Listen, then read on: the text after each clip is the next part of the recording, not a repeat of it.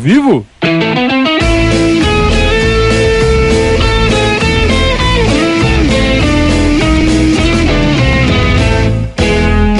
Opa, se tá ao vivo. tá ao vivo? Tá ao vivo isso aí? Estamos ao vivo, rapaziada? Vocês têm que me avisar se a gente tá ao vivo aqui, porque eu perdi o chat, viu? Estamos ao vivo ou não? Como é que vocês vão me avisar se eu perdi o chat, né? Espera aí que eu vou recuperar o chat. Mas vamos imaginar que estamos ao vivo. Começar do jeito que deve, né? Saudações ao Viverdes a todos. Eu sou Conrado Cacassi e estamos começando mais um Periscatso, live que vai até vocês quando dá toda segunda e quinta ao vivo no nosso canal aqui. Mas ontem não foi possível, né?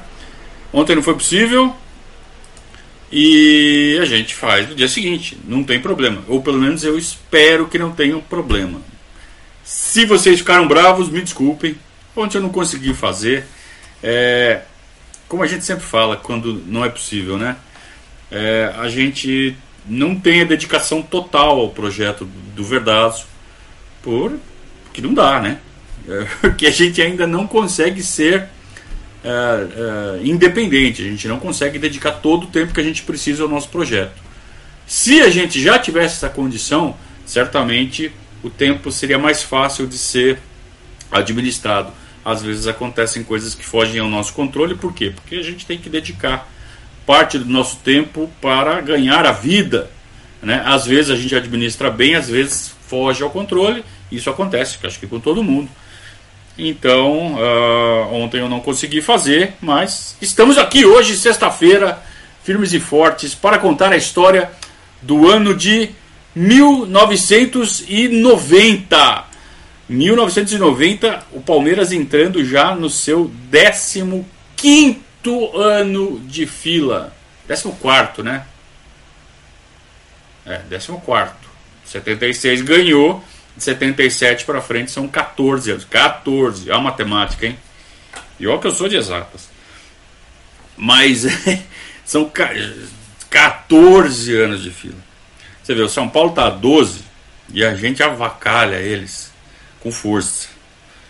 É, na época pode botar mais dois nessa conta. E, cada ano que passa, é, parece que a dificuldade cresce em, em exponencialmente. Né? Não, não, ela não cresce mais um pouquinho, ela meio que dobra, ela meio que triplica. Então, estava num ponto que estava difícil não só para os jogadores, mas também para nós da torcida. A torcida estava em estado de nervo, uh, assim, pegando fogo. A ansiedade era muito grande, a revolta era muito grande e a gente entra em, em 1990 com o time novamente mais fraco do que no ano anterior. Então o Palmeiras meio que oscilava, né?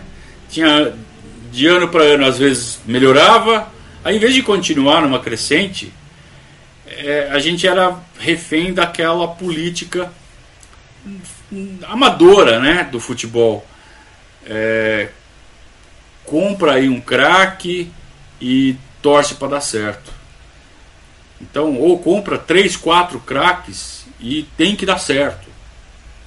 E às vezes não dava liga, às vezes não dava encaixe. A gente sabe que futebol, mesmo naquela época onde era tudo muito mais simples do que hoje, é um esporte coletivo que depende de dar liga, de dos jogadores darem aquela química.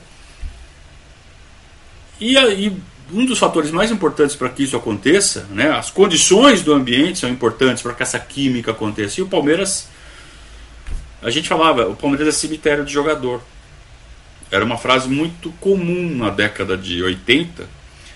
É, por quê? Porque o jogador bom chegava no Palmeiras e, por mais que ele fosse bom, por mais que ele tivesse três ou quatro caras bons do lado dele, o ambiente não permitia que desse aquela liga até jogava bem, mas no final tremia. No final a perna não aguentava.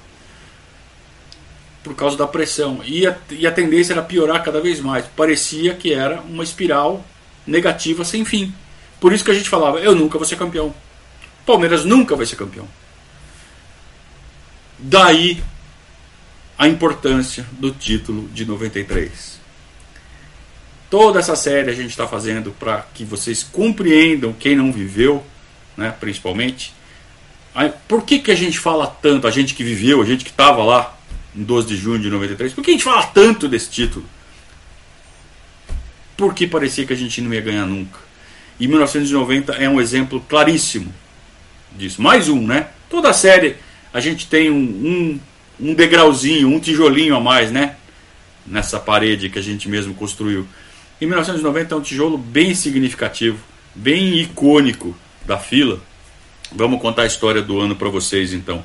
Boa noite a todos que estão já no chat, já acompanhando a gente. Agora o chat já está aberto aqui, já consegui fazer ele funcionar. É, é, é, as brigas com equipamento aqui é constante, viu? É, mas a gente consegue, a gente dá um jeito. Então, boa noite para a rapaziada que está aí. Boa, o, o Verdade, eu já falei, né? Verdade é, é o único programa, eu acho que o, o, o cara do chat tem bordão, né? Vocês sabem de quem eu estou falando, vocês que estão no chat aí. É, tem sim, o Paulo Eduardo, achei que não ia ter. Não teve ontem, mas teve hoje. Fiquem atentos ao Twitter. No Twitter eu sempre comunico. Ó, oh, hoje não vai ter. Tá? Então, um, uma das formas que eu mais costumo usar para esse tipo de situação é o Twitter. Então fiquem atentos ao Twitter do Verdazo, arroba Verdazo, que vocês é, vão saber eventualmente se não tem. E também assim, né? Clica no sininho que o sininho avisa. Se o sininho não avisar, é porque não tem. Se bem que pare... o pessoal fala que não dá para confiar muito né, no sininho. Será que não dá mesmo? Bom, vamos lá. Vamos contar a história desse, desse ano de 1993. Um ano que começa com a troca de comando. O Leão, que montou, fez um bom trabalho, tinha peças, até deu a química, mas não foi suficiente exatamente porque a perna tremeu em duas oportunidades, né? tanto no Paulista quanto no Brasileiro. A gente contou a história no programa passado. Se você não viu, pode ver o programa passado que a gente conta toda a história de, de 89. Então o Leão é um dos que acaba levando a culpa, né? Como sempre, como sempre. É... E de fato ele teve alguma culpa, principalmente na troca do Neto pelo Ribamar. Né? É... Ele, ele foi por, por culpa dele, eu não gosto muito dessa palavra, né? Vocês viram que eu até dei uma gaguejada aqui, culpa. Eu não gosto de falar, mas nesse caso foi, cara. Foi culpa do Leão. Ele não topava o Neto, o Neto também não topava o Leão. Aliás, o Leão, para fazer inimigos também, não era difícil, né? Isso é mal de quem tem personalidade forte. Eu até entendo, Leão. é... E aí o Palmeiras então acaba contratando o Jair Pereira. Jair Pereira que vinha fazendo bons trabalhos na década de 80, ganhou alguns títulos. É... Mas não era treinador top, não. Tá? Não era treinador top. É, o Palmeiras perdeu o Gaúcho né, no fim do ano anterior. Acho que foi a, a, a pior perda. É, não a pior perda de 89, né? Que acho que a pior perda tinha já acontecido no meio do ano, que foi o Gerson Caçapa e o Edu Manga. Os dois saíam ao mesmo tempo no meio do ano, antes do início do Campeonato Brasileiro. Mas é, perdeu o, o Gaúcho, né? Que era o cara que metia os gols. É, era complicado, mesmo com o Mirandinha já de volta, né? O Mirandinha já tinha voltado. O Careca já estava jogando no, no, no meio-campo. E aí a avaliação da diretoria é que precisa de um reforço no meio-campo, né? Porque no final a gente estava jogando com bandeira de meia, né? E o bandeira gritava de tão ruim. Então a diretoria resolve trazer um craque. E traz um meia muito talentoso do Juventus. É aquilo, né? Apertou, vai lá no Juventus e traz o, craque. Só que nesse caso, por incrível que pareça, deu certo. Porque o cara que eles trouxeram do Juventus era um meia direita chamado Betinho, que jogou muita bola no Palmeiras. Quem lembra da época há de concordar. O Betinho chega no começo de 1990 no Palmeiras e ele encaixa muito bem ali no meio-campo. Ele era muito bom jogador. Tem a história que eu falei para vocês de, de, cemitério de jogador, e era mesmo.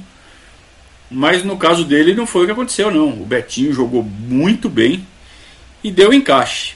Além do Betinho, o Palmeiras traz um zagueiro da Portuguesa. É sempre isso, né? Vai na Portuguesa, vai no Juventus, vai na Ponte Preta, traz um aqui, traz outro ali.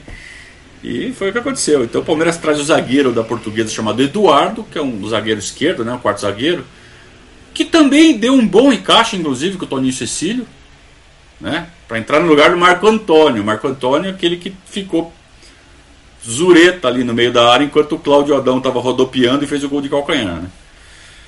Não dava para o Barco Antônio né, seguir de titular. Então eles trouxeram o Eduardo da Portuguesa, que também jogou bem, viu?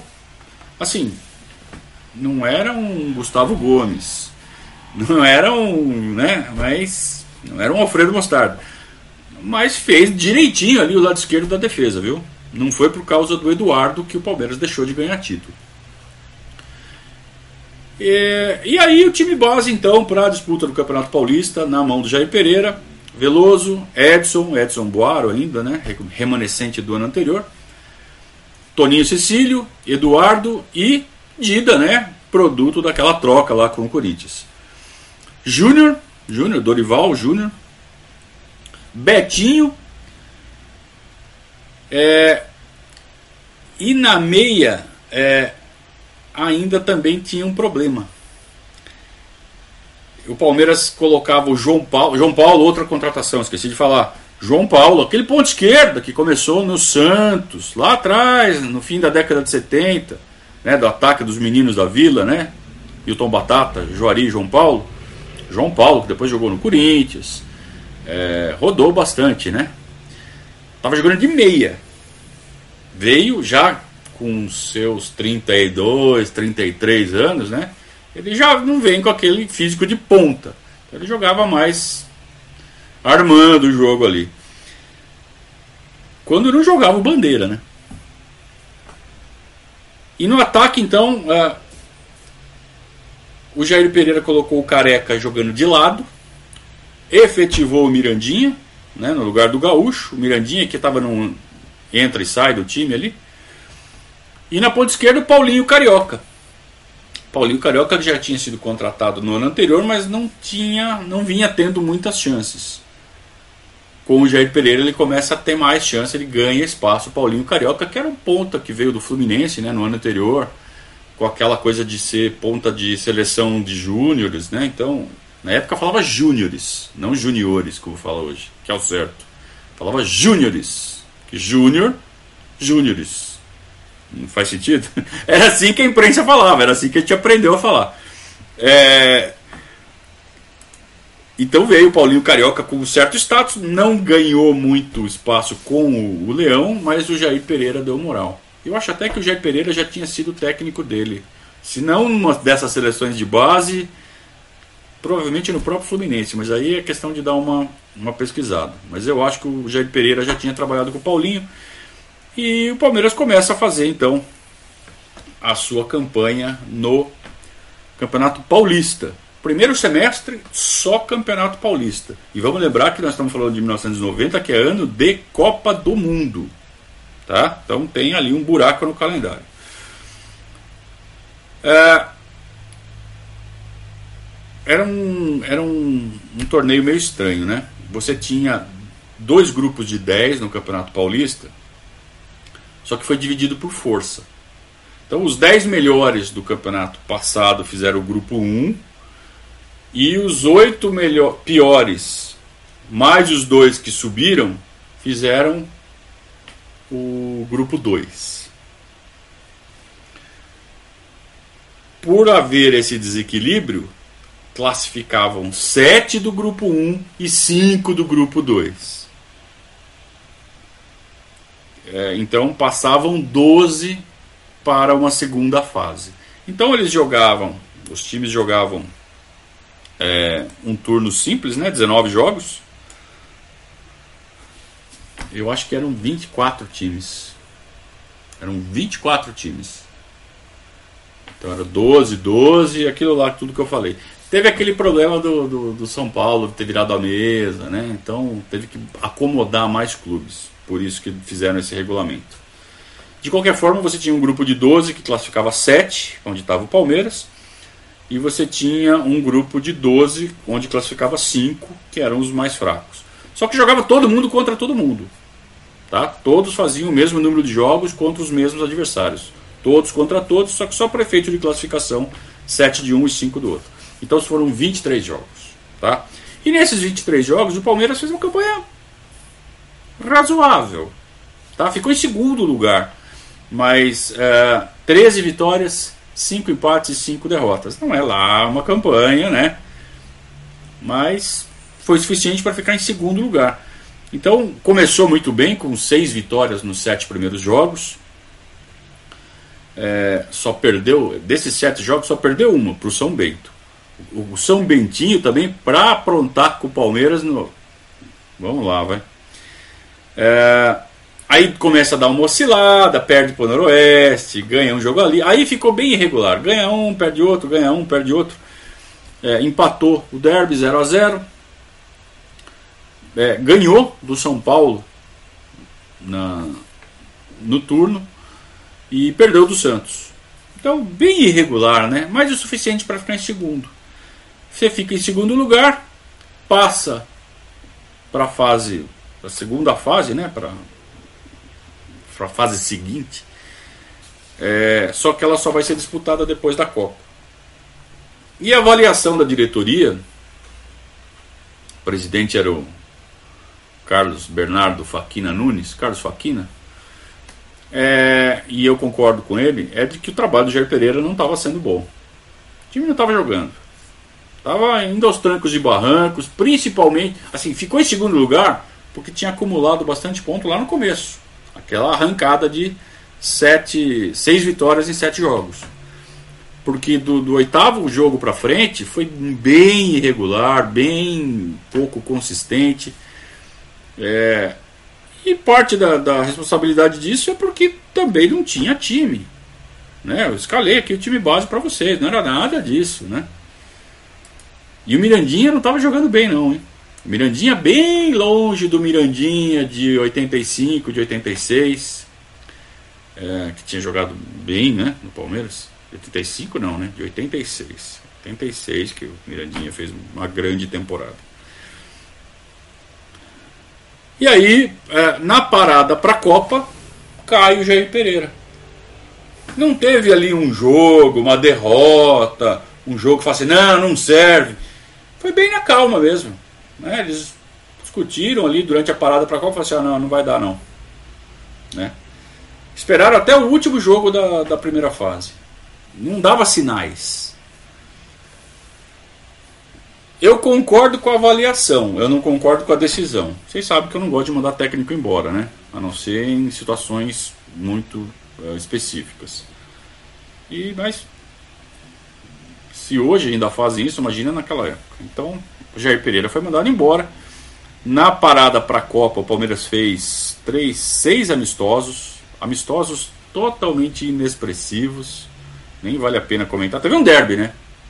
Um desses amistosos foi um derby, um torneio chamado Torneio Vicente Mateus. Imagina, você jogar um torneio chamado Vicente Mateus, não devia nem ter ido jogar. E foi lá jogar e perdeu do Corinthians. Né? É, mas de resto fez outros amistosos aí que é, nem merecem ser mencionados. Sob o comando do Dudu. Seu Dudu, que era membro da comissão técnica permanente, auxiliar de quem fosse o técnico.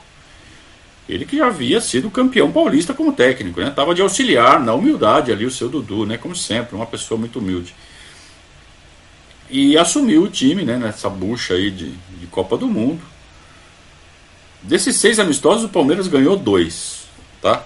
Ganhou da Lençoense e ganhou do combinado do. Como é que é? Combinado do Rio de Janeiro. Pega um catadão de carioca lá e faz um jogo aí. 9 a 0 pro Palmeiras. Imagina o nível do combinado carioca. Mas enfim, acaba a Copa do Mundo, né? O Brasil perde da Argentina, do Canídia.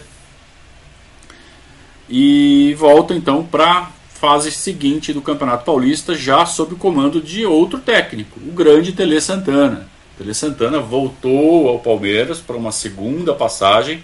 Ele que tinha tido uma passagem excepcional em 1979 e começo de 80, comecinho de 80, né?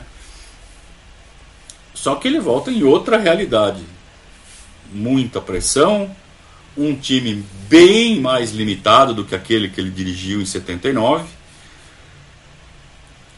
E mas mesmo assim ele tenta pegar a mão do time e levar as, as finais do campeonato. Então, como eu disse, 12 clubes avançaram.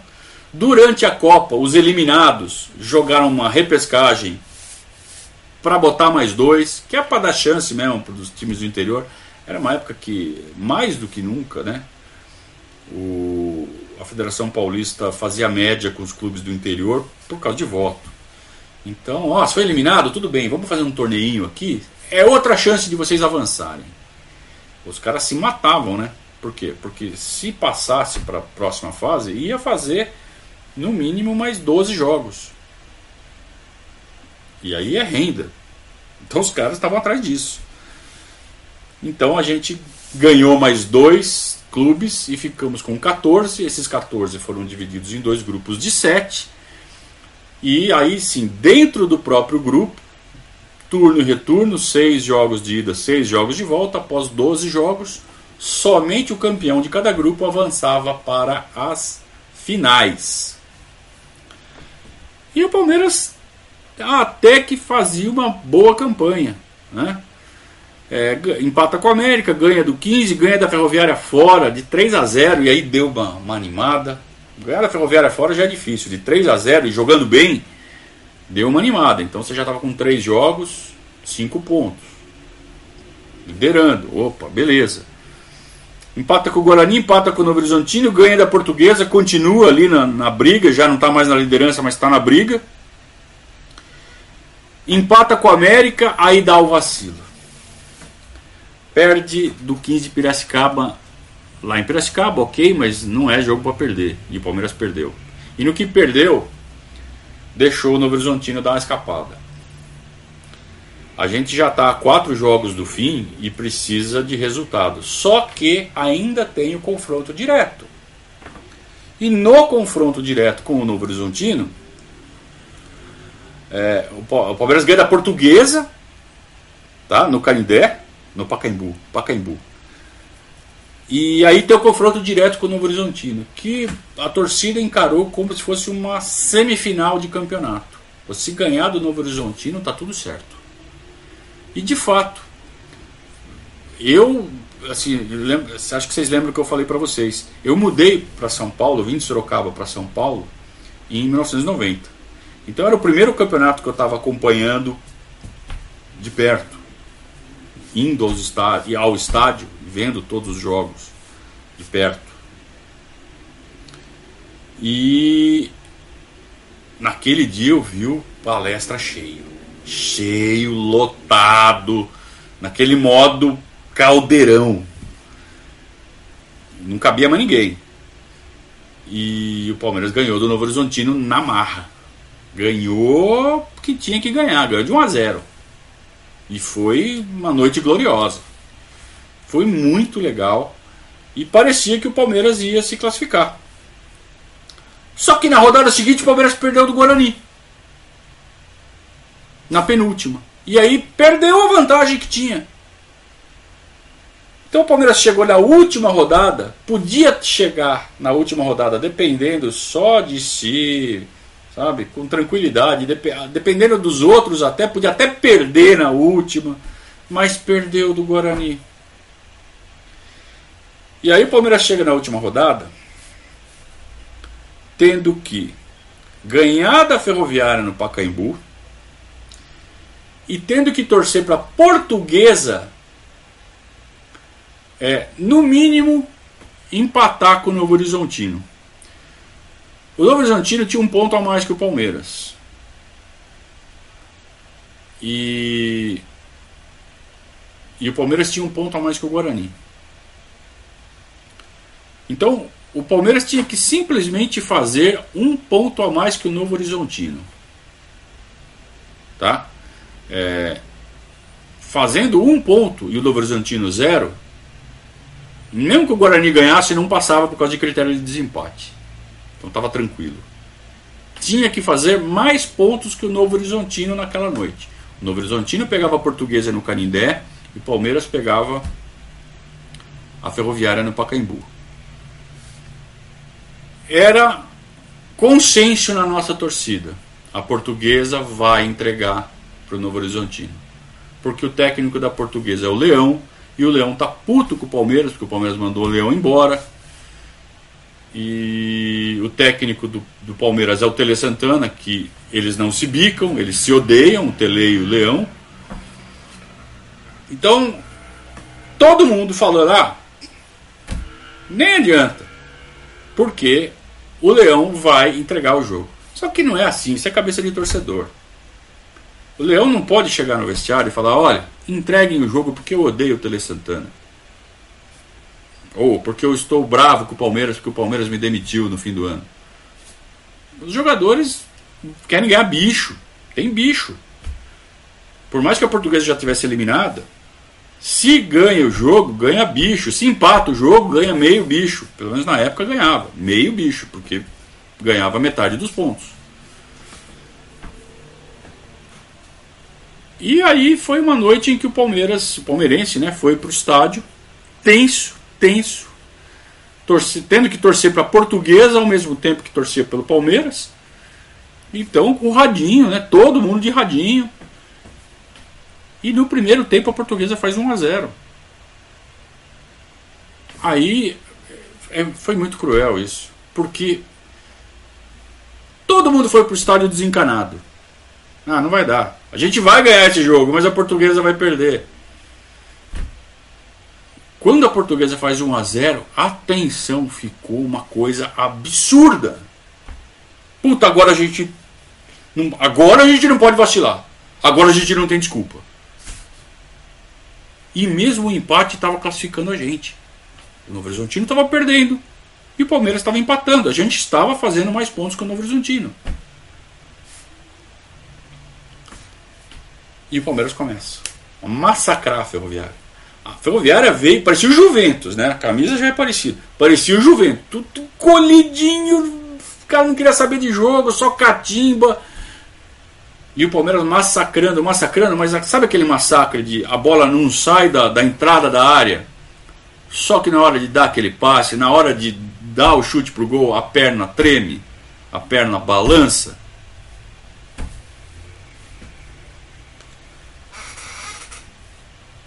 Foi uma das partidas mais sofríveis tecnicamente que eu já vi do Palmeiras no estádio. Um horror. Os gols que os caras perderam, perdiam, né? Um atrás do outro, por ruindade. E você fala, esse, esse cara não é ruim de fazer esse tipo de jogador, esse tipo de jogada. Esse cara não é ruim desse jeito. E perdia gol. Vou escalar o Palmeiras aqui para vocês desse jogo. Vamos lá.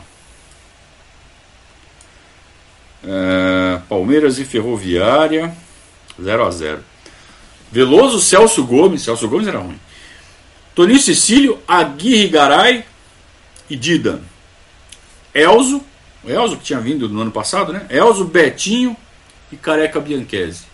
O titular vinha sendo o Júnior, tá? Porque o Elzo estava irregular, estava é, com problema físico. Quando ele tinha condição, ele jogava. Então, Elzo, Betinho e Careca. É um bom, muito bom meio campo. Serginho Fraldinha, que veio da base, né? Mirandinha e Paulinho Carioca. Mirandinha perdendo uns gols de, de perna bamba, o Dida dando os cruzamentos por trás do, do gol. Tudo nervoso. Tudo com cagaço. O, o, se a portuguesa não tivesse feito gol, talvez o, o clima ficasse mais calmo e o Palmeiras ganhasse o jogo. Por incrível que pareça. Para piorar, o Novo Horizontino empatou. Só que daí a tensão já estava deflagrada. Ah, o Novo Horizontino empatou, mas é só ganhar. É só a gente fazer um, a gente continua dependendo da gente. Era verdade. E os jogadores não, sou, não sabiam lidar com essa pressão. Não tinha um, um time formado para falar assim: olha, vamos focar em ganhar esse jogo, que está tudo certo. Não tinha foco. O nervosismo era demais. Aos 40 e tanto do segundo tempo, o Aguirre Garay, a bola cai no pé dele, no bico da pequena área, livre. É ele o goleiro. E ele tenta, ele tenta chutar no canto, a bola bate no braço do Narciso, Narciso, goleiro da Ferroviária, bate na trave e sai. Mas isso é quase, quase no fim do jogo, já 40 e tantos. É para matar do coração. É para, sabe, chutar o concreto do Pacaembu de raiva, de ódio. E realmente a gente ficou muito revoltado, muito puto, muito, muito bravo. Assim, de eu nunca vou ser campeão. Quem está indo para a final é o Novo Horizontino para jogar com o Bragantino, que estava ganhando o outro grupo. No outro grupo, que eu acho que foi no dia seguinte a decisão, na quinta-feira, o Bragantino eliminou o Corinthians. O Bragantino teve um confronto direto com o Corinthians e, e segurou um 0 a 0 e foi para a final. A gente não sabia, a gente até achava que ia ser a final contra o Corinthians. Mas se a gente passa, a gente ia fazer a final contra o Bragantino, que já tinha eliminado a gente no ano passado, que era a chance até de uma vingança e tudo mais. Na noite daquela quarta-feira, acho, a gente ainda não sabia que ia ser o Bragantino. A gente só sabia que a gente não ia ser campeão. E aí, parte da torcida sai do Pacaembu e vai para o palestra, invade o clube, arromba a sala de troféus e quebra o que tem pela frente. Num dos maiores crimes de lesa Palmeiras, talvez o maior, né? Partindo da própria torcida. A gente já viu crimes de lesa Palmeiras de todas as naturezas, né? Mas vindo da nossa própria torcida, eu acho que esse foi o maior. Teve outros, teve muitos vindos da nossa própria torcida, mas esse eu acho que foi o maior. Porque você quebrar os troféus, quebrar as nossas glórias, e a mensagem era clara: eu não quero viver de passado, eu quero saber de troféu novo, não essas coisas velhas aqui. É um absurdo, mas eu entendo a raiva. Eu entendo a revolta. Eu estava revoltadíssimo também. Eu tinha 19 anos.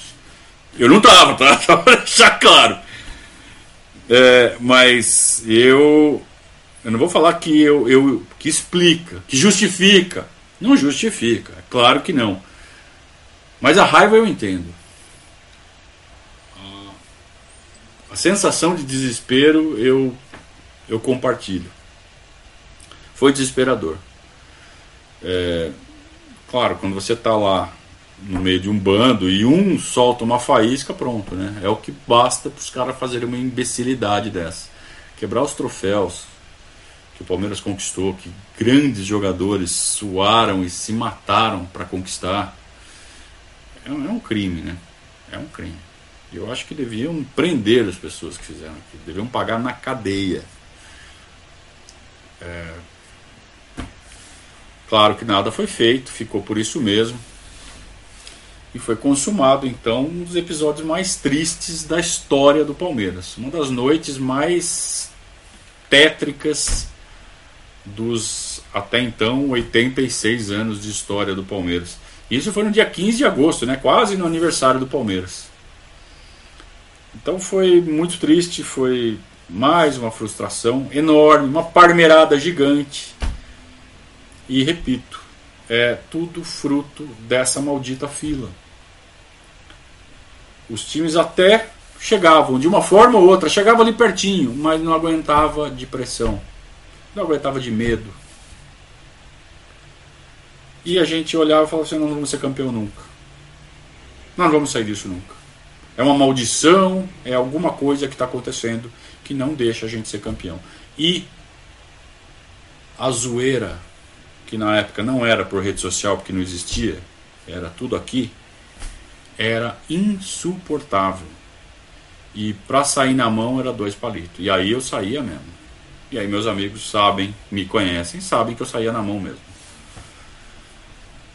Ainda mais com 19 anos.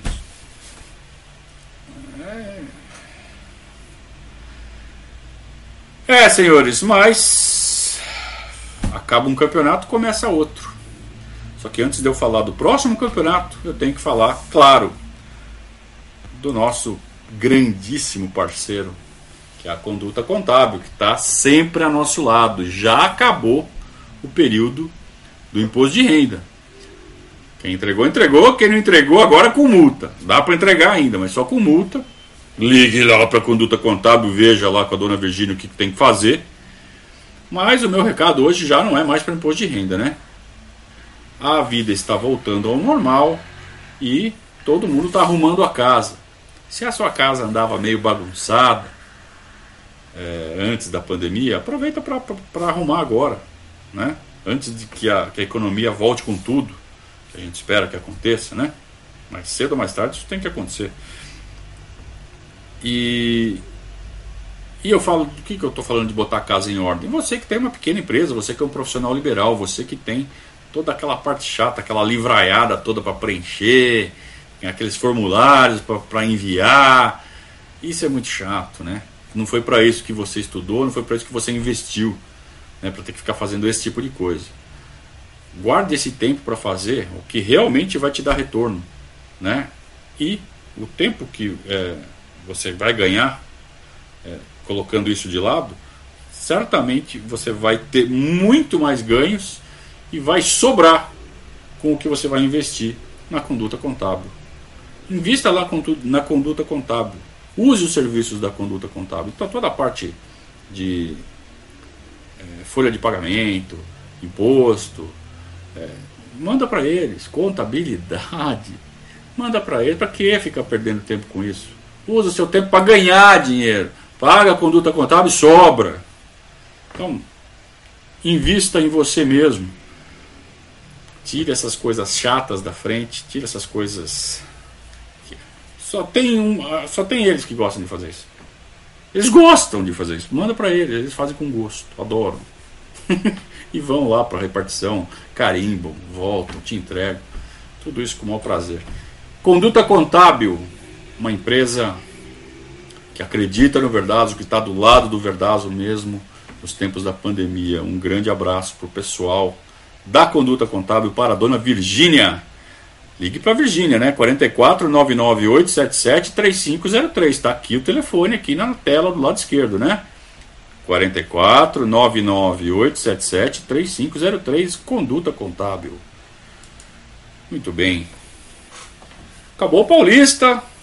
Manda consertar os troféus. Que tem o brasileiro. Vida que segue. E para o Campeonato Brasileiro, vamos lá. Vamos buscar a, as mexidas é, que foram feitas no, no elenco para o Campeonato Brasileiro. Quando chegou o Tele, quando sai o Jair Pereira e entra o Tele, já teve uma outra mexidinha. Né? Eu falei do Aguirre Garay, que perdeu o gol ali no final, ele tinha chegado logo depois do fim da Copa. Tá? Junto com o Aguirre Garay tinha chegado o Erasmo. Erasmo, um atacante de beirada que vem do Náutico. E o Palmeiras se livrou de alguns problemas, né? Então o Palmeiras mandou embora o Marco Antônio, do Cláudio Adão, mandou embora o Buião, que entrou bastante no Campeonato Paulista, era reserva ali, mas entrava bastante. Buião, Buião. Palmeiras se livrou do Ribamar, porque era piada, né? Então a diretoria, até, até para não ficarem lembrando que o cara existia, mandou ele embora o mais rápido que pôde. Né? Assumiu a, a cagada, é, realizou a perda, manda embora e segue a vida. E o Neto fazendo gol lá no Corinthians. Né? Inclusive, quando o Palmeiras joga com o Corinthians no começo do Campeonato Brasileiro, foi 2 a 1 um para o Corinthians. Um gol de falta do Neto. E um gol de escanteio batido pelo Neto, que ela vira pinball na área e acaba entrando no gol do Veloso. Mas porque o Neto bateu o escanteio. Tá?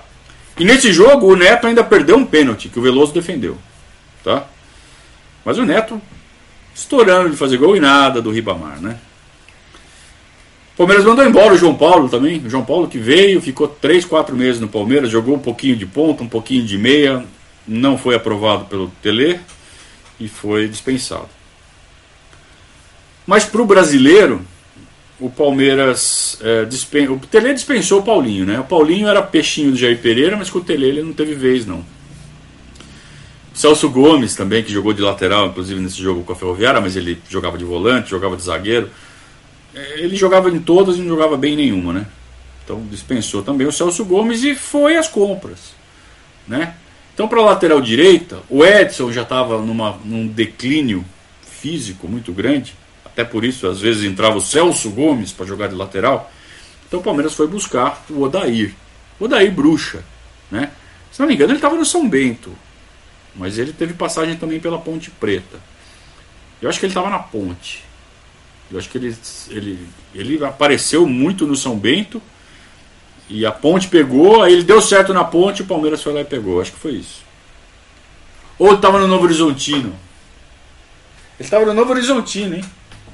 No time do Nelsinho, que foi vice-campeão paulista. É isso, é isso. É isso mesmo. Então ele teve toda essa trajetória, né? São Bento, Ponte, Novo Horizontino, e aí sim Palmeiras. O Daí Bruxa, né? Fez mais de 80 jogos do Palmeiras. É, eu acho que o melhor reforço é, foi o Jorginho, Jorginho Cantinflas, né? Que depois virou Jorginho Mitchells, depois que virou técnico. É, ele também foi contratado da portuguesa, fazia um, um, ataque muito bom na portuguesa com o Toninho. É, ponta rápido. Ele não era muito de fazer gol, mas era ponta que criava muita jogada de gol, aquele que deixava a lateral louco, sabe aquele tipo de pontinha chato, rápido, era o Jorginho. E trouxe uma dupla lá de Caxias. Eu acho que do Caxias. Eu não sei se foi do Juventude ou do Caxias. Eu acho que foi do Caxias. Uma dupla. Um lateral direito. Quer dizer, o Palmeiras trouxe de uma vez só dois laterais direitos, né? o Odair e trouxe o Marques. É, outro lateral direito também, os dois para disputar a posição. O Odair ganhou tranquilo, né? E trouxe um meia para finalmente se livrar do Bandeira, né? Ninguém aguentava mais o Bandeira. É, que era o Ranielli. O Ranielli vem do Caxias para o Palmeiras meio que para disputar e ganhar a posição do Bandeira, né? para jogar ao lado do Betinho. O Raniel ele teria um papel muito importante no Palmeiras no ano seguinte. Então foi uma grande contratação do Raniel, não pelo que ele jogou, mas pelo que aconteceu por causa dele em 91. Isso a gente vai contar na segunda-feira. Então começa o Campeonato Brasileiro. É, dois grupos de 10, duas fases. Então, é, você jogava dentro do próprio grupo uma fase, turno único. Campeão de cada grupo já avança. Então você já tem dois classificados. Aí você tem a fase 2 que você joga contra o outro grupo. Aí o campeão de cada grupo também avança. E no final você soma tudo os quatro melhores por índice técnico também avançam. Aí você tem os oito classificados para jogar mata-mata, quartas de final, semifinal e final. E o Palmeiras começa muito mal. Na verdade, não começa mal. Na estreia do Raniel, do Marques, eh, todos esses caras novos que chegaram, o Palmeiras até ganha do Internacional. 1 a 0 no palestra. Mas é, aí começa dar tudo errado. O Palmeiras empata 0 a 0 com o Santos, perde derby, perde derby, vocês sabem o que acontece quando perde derby. Esse derby que eu mencionei, gol do Neto, depois gol contra por causa do escanteio do Neto. Palmeiras diminuiu 2 a 1 e aí o Neto perdeu um pênalti. Mas perdeu o derby. E aí o Tele já começa a ser questionado, né? Porque o negócio da Ferroviária tinha acabado de acontecer. Aí perde derby.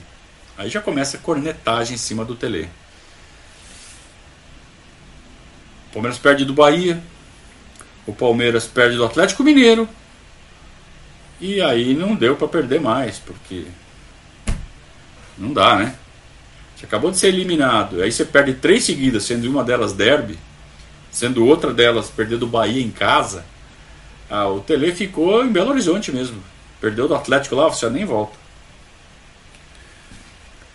E aí o Palmeiras coloca o seu Dudu de técnico de novo. Vai, Dudu, vai lá. e não é que o seu Dudu deu jeito aquele jeito dele. Não é que o Palmeiras começou a jogar bola na mão do Dudu. Vamos lembrar o, o, o time base dessa segunda fase, dessa segunda. depois do, do, do da reformulação. O Palmeiras estava jogando com Veloso, Odair, Time base, né? Claro que tem sempre uma mexida, né? Mas o time base era Veloso, Odair, Toninho, Eduardo e Dida. É, ou Aguirre Garay. Né? Eduardo Aguirre Garay. Às vezes jogava um, às vezes jogava outro. É, Júnior. Elzo. O Elzo já tinha ido embora? Não, Elzo já tinha ido embora. Não, ainda jogava. Ainda jogava o Elzo. Entrar, aí que tá. É que o Wells jogava quando dava. O físico dele era muito frágil. Começou a jogar o Galeano. O Galeano que já tinha tido uma chance em 89, estreou no fim do ano passado, do ano anterior, né? Começa a ter chance com o Dudu. É, o Ranielli não convence ninguém é, e o Betinho tem que armar o, o, time praticamente sozinho, porque com o Bandeira também não dá. Então a gente está jogando com dois volantes mais o Betinho fazendo a armação. Então é Júnior, Galeano e Betinho. E na frente está jogando o Jorginho Cantiflas. O Careca está jogando e é o líder do time, é o craque do time, entre aspas, é o cara que faz mais gols. E na ponta esquerda joga o Erasmo, aquele que tinha vindo do Náutico. O Mirandinha cada vez mais sem espaço. Não corresponde também, né? Não vai jogar só com o nome. E às vezes entrava um menino chamado Marcelo, da base. Forte e tal, mas ruim de bola, fraco. E é com isso que a gente vai tentar jogar o segundo turno, a segunda fase desse brasileiro, e precisa ganhar ou precisa ficar entre os quatro mais bem colocados. Mas o Palmeiras, no, nesse primeiro turno, ficou em último lugar. Duas vitórias, dois empates e seis derrotas. Ficou em último lugar ao fim do primeiro turno. Então, se você é, fizer pontos suficientes para ficar em oitavo, quer dizer que você é, é, ganhou o turno, né? É o único jeito. Então o Palmeiras tinha que ganhar o turno, tinha que fazer uma campanha nesses seis jogos. Na verdade, né, nesses nove jogos, né? Eram dois grupos de dez. Você estava jogando dentro do próprio grupo no segundo turno. Você tinha que fazer nove jogos, você tinha que fazer uma puta campanha. E não é que o Palmeiras fez. Não é que o seu Dudu deu jeito no time. O Palmeiras fez seis vitórias e três empates. Ganhou o turno invicto e se classificou. E mesmo que tivesse dado um tropeço ali no final, o Palmeiras foi para. No último jogo, o Palmeiras foi jogar com o Grêmio, lá em Grêmio, e precisava empatar.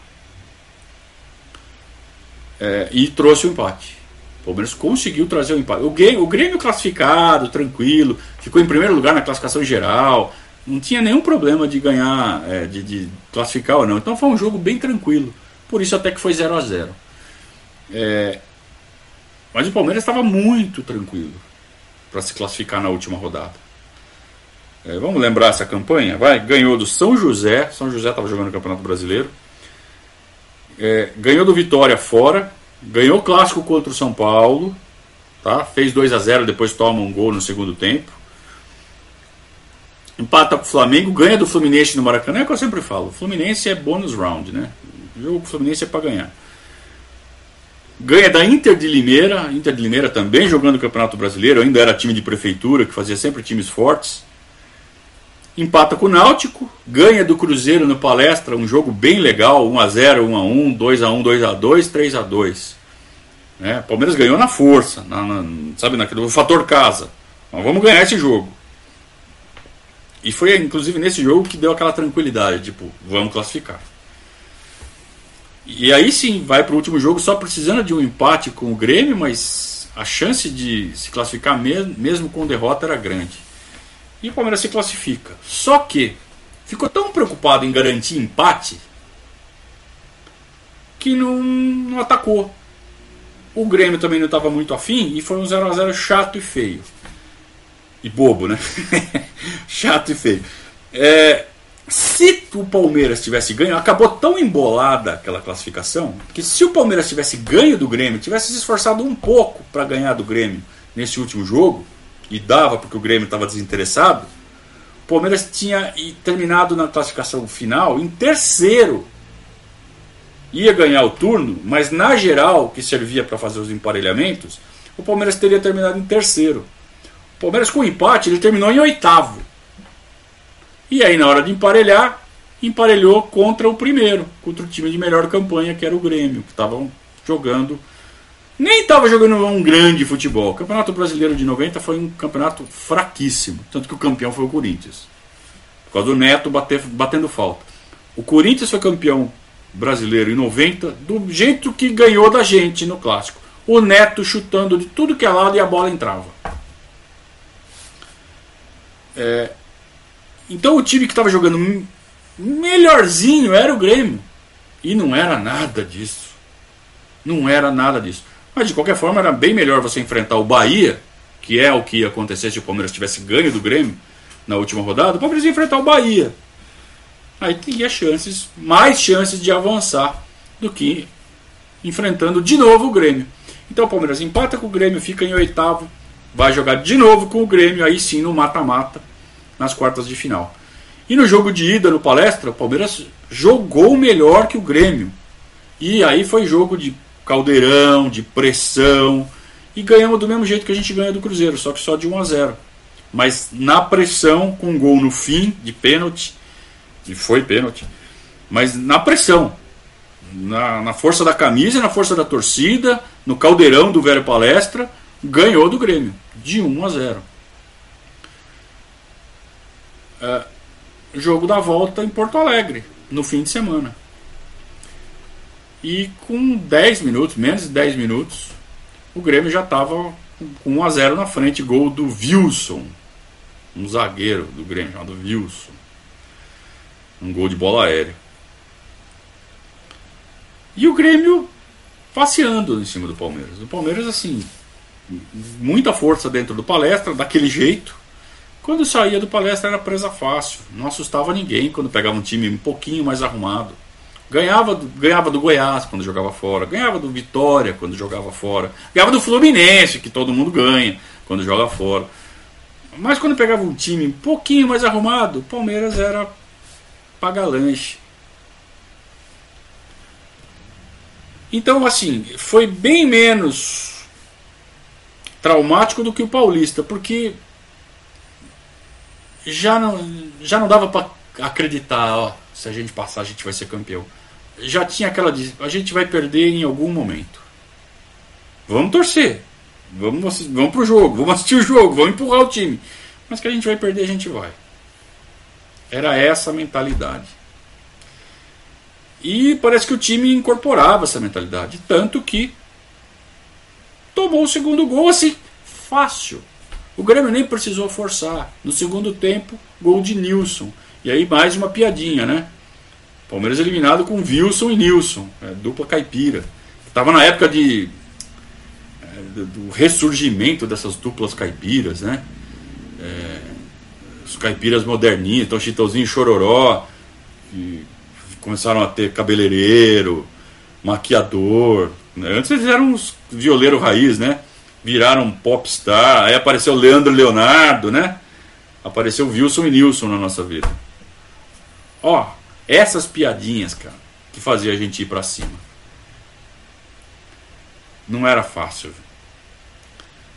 E assim, sem muita força, sem aquela sem iludir a torcida, acabou mais um ano dessa forma. Ganhando em casa, perdendo fora, sem oferecer resistência. Daqueles que você fala assim, puta, se tivesse passado ia perder de alguém. Com esse time aí não vai. E. E aí a gente completou o 14 ano sem título.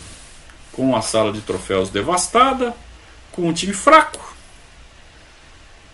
tendo como ídolo Careca Bianchese, que era um bom jogador, mas. Careca, né? Careca Bianchese. Você olha para trás hoje e fala assim: quem foi o Careca Bianchese na história do futebol brasileiro? Ah, não está nem na terceira prateleira, né? E, então, assim, não é um cara pra, que está à altura para ser o cara do Palmeiras, em momento nenhum da história. Então eu espero que vocês tenham absorvido e entendido um pouco mais por que 93 foi tão importante é, era uma, uma frustração atrás da outra. Mas vamos lá. Eu estou vendo que vocês estão fazendo super chat aqui. Muito obrigado por isso, pelo, por, pelo apoio né, de vocês, que é muito importante né, para a gente continuar fazendo esse trabalho. É, o Cosme fala isso, né? Ambiente nocivo. Né? E era mesmo. Grande abraço aí pessoal da Irlanda, viu, Cosme? O Luiz Fernando está falando que o Betinho hoje é técnico do Confiança. Confiança do, de Aracaju, né? Sergipe. É, não sabia que o João Paulo tinha jogado no Palmeiras? João Paulo jogou no Palmeiras, sim. Entra lá no Verdazo, vai lá no campo de pesquisa, põe lá João Paulo. Você vai ver ele com a camisa do Palmeiras. Marco Carçado tá. Fez superchat só para liberar o bordão. Né? Como é que é o bordão? Vamos ler o bordão dele aqui? Vamos lá. Sou brasileiro nato, digo com prazer. Sou pau para toda obra, palmeirense até morrer.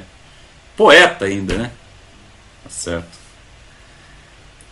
É o Verdazo tem até comentarista com bordão.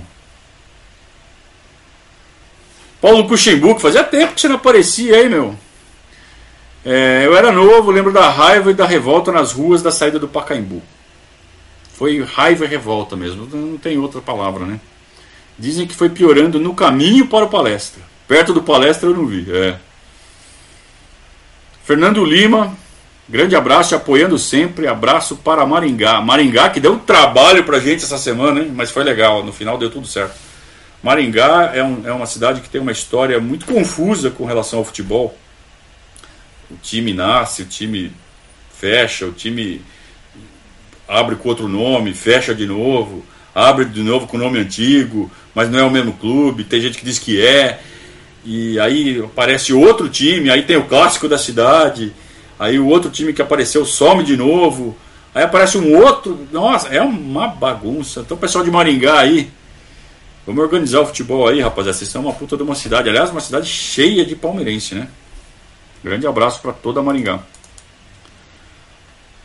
Pessoal ainda remoendo aqui a partida com a Ferroviária. Foi demais, né? Foi uma parmeirada daquelas também. O André Maia disse que ser palmeirense nessa época era prova de fogo. Ah, era mesmo. Por isso que a gente fala. A gente criou casca. A gente que viveu a fila, a gente criou casca. O Alexandre concorda aqui comigo que depois da parmeirada com a Ferroviária, é que a gente achou que nunca ia ser campeão mesmo. Ah, agora não, se não for agora não vai mais. E acho que até aí foi isso, né, que levou a atos extremos, né? Aí lá na sala de troféus quebrar. É claro que não é uma coisa que você pensa que você vai fazer. Você faz na hora da raiva, na hora da estupidez extrema. É, repito, jamais justifica e para mim é um crime que devia ser punido com cadeia, que quebrou os troféus do Palmeiras. É, se não fosse a Parmalat, né? Mas a Parmalat, cara, a Parmalat não caiu do céu. A Parmalat, ela é fruto da força da torcida do Palmeiras. Foi lá, foram lá alguns palmeirenses, identificaram a oportunidade e venderam o venderam a ideia, né? Não venderam o Palmeiras. É, venderam a ideia de patrocinar o Palmeiras. A Parmalat tinha um, um projeto de penetração no mercado brasileiro que ia ser através do Paulista de Jundiaí. Então esses palmeirenses falaram assim, não, vem cá, vem cá, você está pensando pequeno, vamos pensar grande.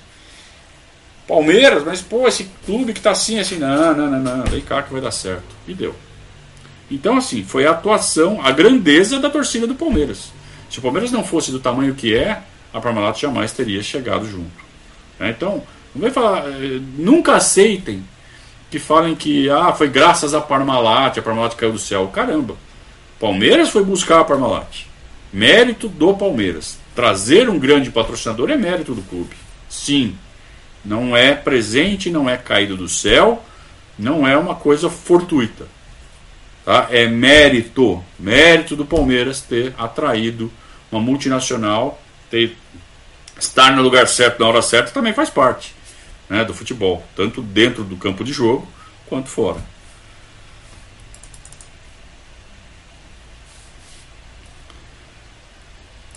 Tony Fernando está muito satisfeito aqui em aprender fatos da história, né? Que bom. Todo mundo lembrando aqui do Ranieri, do Tony, do, do Odair He-Man. He-Man, né? Era o apelido do Odair, por causa do cabelinho.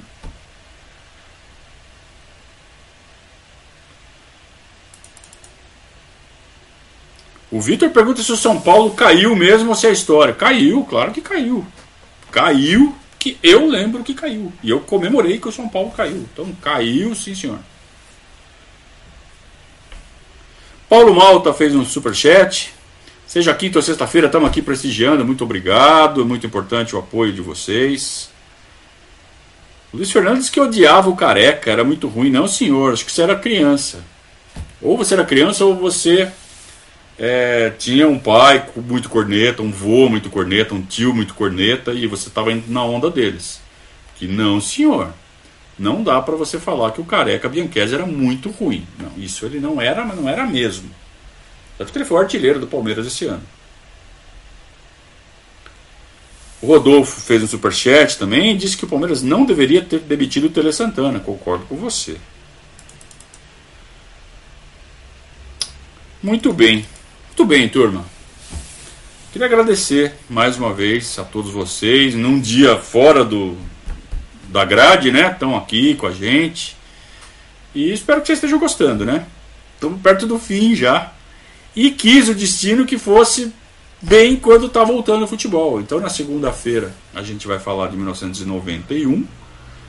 Futebol já volta na quarta-feira. Aí eu vou ficar devendo 92 só. Quer dizer, não, eu vou ficar devendo um pouquinho, eu vou pagar vai ter 92 em algum ponto da história aí, a gente vai fechar a, a saga da fila, mas já com bola rolando, tá? Então, a gente vai fazer um periscapso na segunda-feira para contar 1991 e vamos ver se a gente faz um na terça-feira de pré-jogo, volta ao futebol, saída do Dudu, é, o que tudo isso significa, como que a gente né, vai se virar, falar um pouco sobre o futuro. Na terça-feira, um periscato especial. Combinado? Vamos fazer assim? Então, terça-feira, um, um periscato geral. Segunda-feira a gente faz 1991 e 92 quando der. Tá bom? Valeu, turma. Obrigado a todos. A gente se vê então na segunda-feira. Bom final de semana. Continue se cuidando. Não é porque vai voltar o futebol que voltou ao normal a vida.